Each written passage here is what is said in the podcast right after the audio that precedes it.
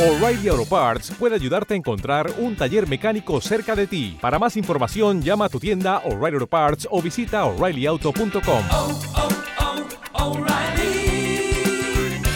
oh, Parts. Este podcast forma parte de Evox Originals. Disfruta de este avance.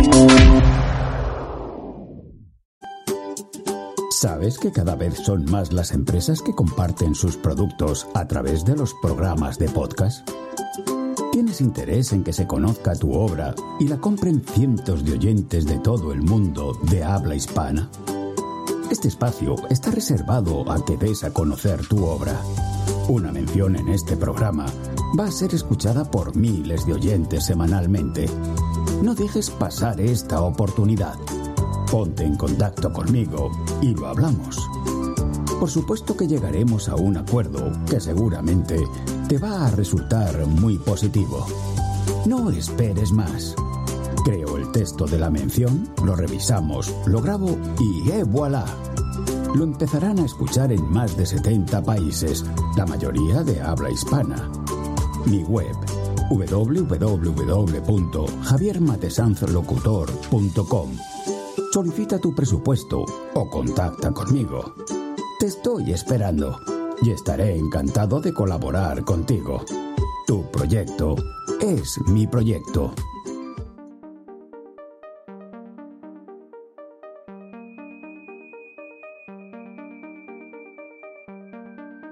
Si vas a una biblioteca, seguro que no sabes qué libro leer.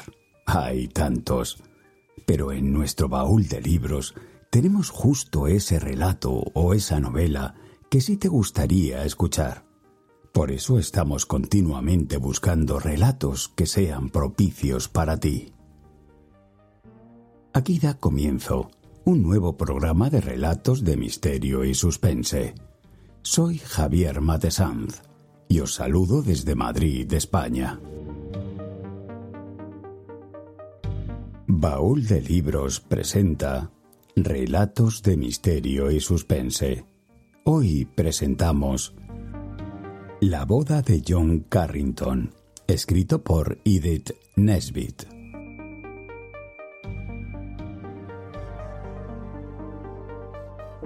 La boda de John Carrington es un relato de terror de la escritora inglesa Edith Nesbit, publicado originalmente en la edición de septiembre de 1891 en la revista Temple Bar y luego reeditado en la antología de 1893, Relatos Sombríos.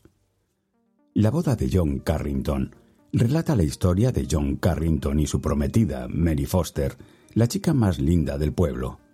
El amor de John por Mary es tan intenso que incluso llega a asegurarle que sería capaz de regresar de la muerte solo para estar con ella. Dos días antes de celebrar la boda, John debe viajar para visitar a su padrino, severamente enfermo. Mary le ruega que no lo haga.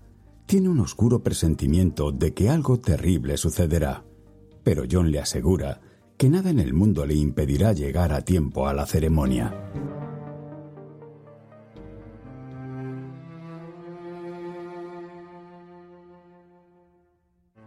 Nadie pensó que Mary Foster se casaría con John Carrington, pero él no opinaba lo mismo. John Carrington tenía un modo extraño de conseguir cualquier cosa que se propusiera. Le pidió que se casara con él antes de ir a Oxford. Ella se rió y le dijo que no. Volvió a pedírselo la primera vez que regresó a casa. Mary se rió de nuevo, movió su preciosa cabeza rubia y volvió a contestarle que no.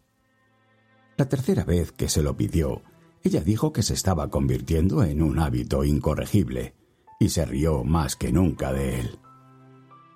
John no era el único hombre que quería casarse con Mary. Ella era la belleza de nuestro grupo, y todos estábamos más o menos enamorados de ella. Era una especie de moda, por eso nos sentimos tan molestos como sorprendidos cuando John Carrington entró en nuestro pequeño club local. Recuerdo que celebrábamos nuestras reuniones en un desván encima de un almacén y nos invitó a su boda. ¿A tu boda? ¿Quién es la afortunada? John Carrington armó su pipa y la encendió antes de contestar. Muchachos, lamento privaros de vuestra única diversión, pero la señorita Foster y yo nos casaremos en septiembre. ¿Bromeas? Lo ha rechazado tanto que el pobre ha perdido el juicio. No, exclamé poniéndome en pie. Dice la verdad.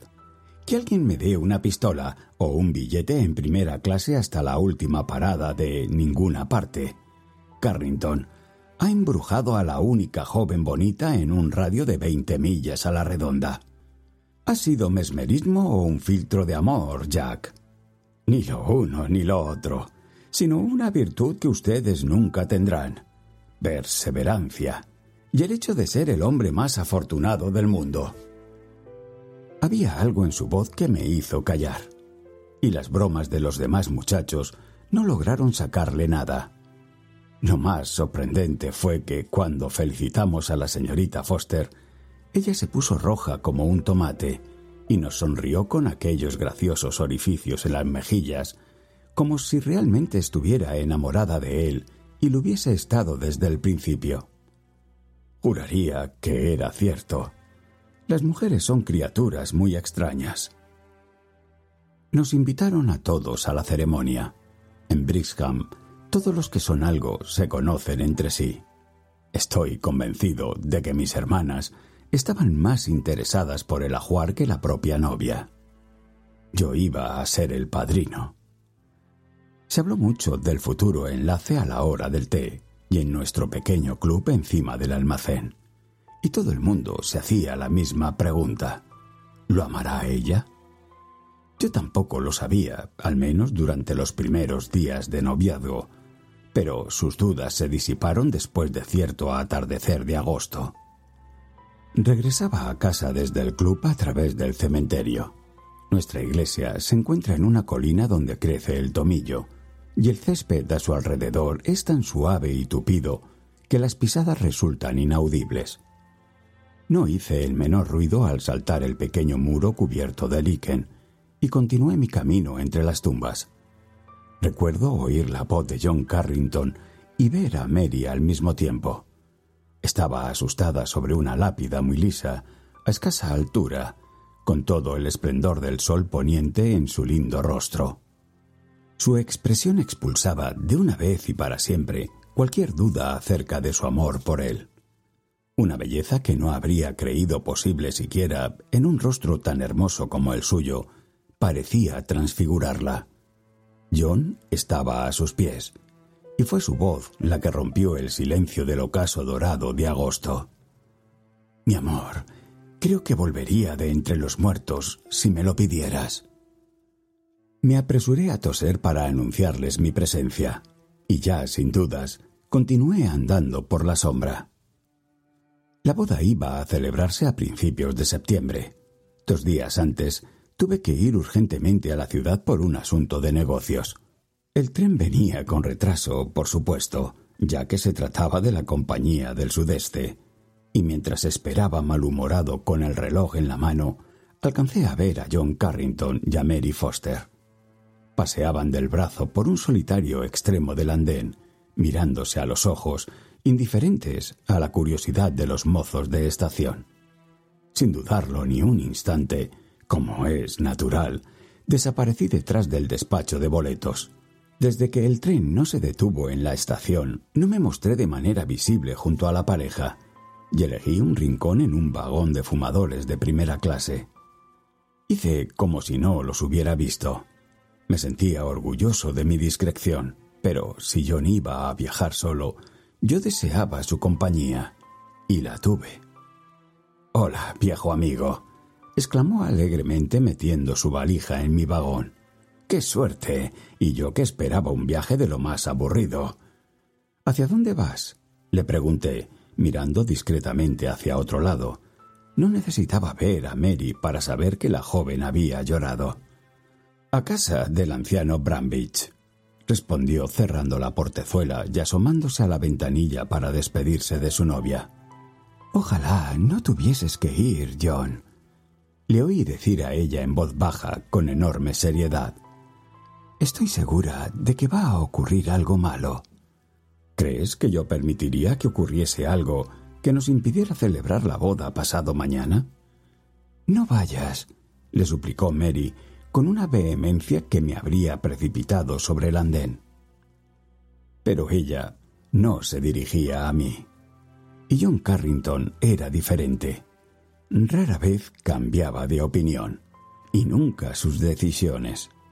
Se limitó a acariciar las pequeñas manos sin guantes que se apoyaban en la portezuela del vagón. Tengo que hacerlo, Mary. El pobre viejo ha sido bondadoso conmigo, y ahora que está en su lecho de muerte, debo acudir a su lado. Pero volveré a tiempo para... El resto de su despedida se perdió en un murmullo y en las sacudidas del tren que arrancaba. ¿Seguro que vendrás? preguntó ella al ver que nos movíamos. Nada me lo impedirá, replicó John Carrington, y el tren salió de la estación. La pequeña figura en el andén desapareció de nuestra vista.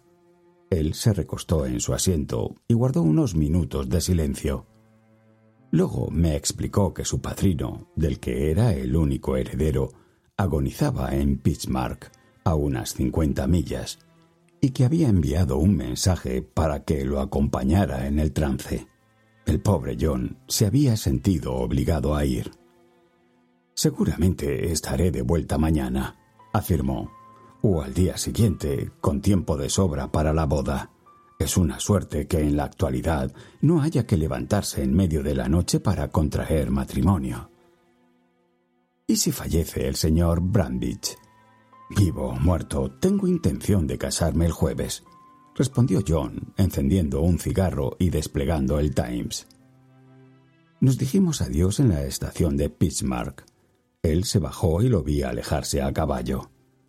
Yo seguí viaje hasta Londres, donde pernocté. Cuando regresé al día siguiente, una tarde muy lluviosa, por cierto, mi hermana me recibió con estas palabras. ¿Sabes dónde está el señor Carrington? Dios lo sabe, respondí malhumorado.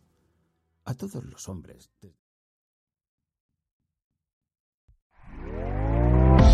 ¿Te está gustando lo que escuchas? Este podcast forma parte de Evox Originals y puedes escucharlo completo y gratis desde la aplicación de Evox.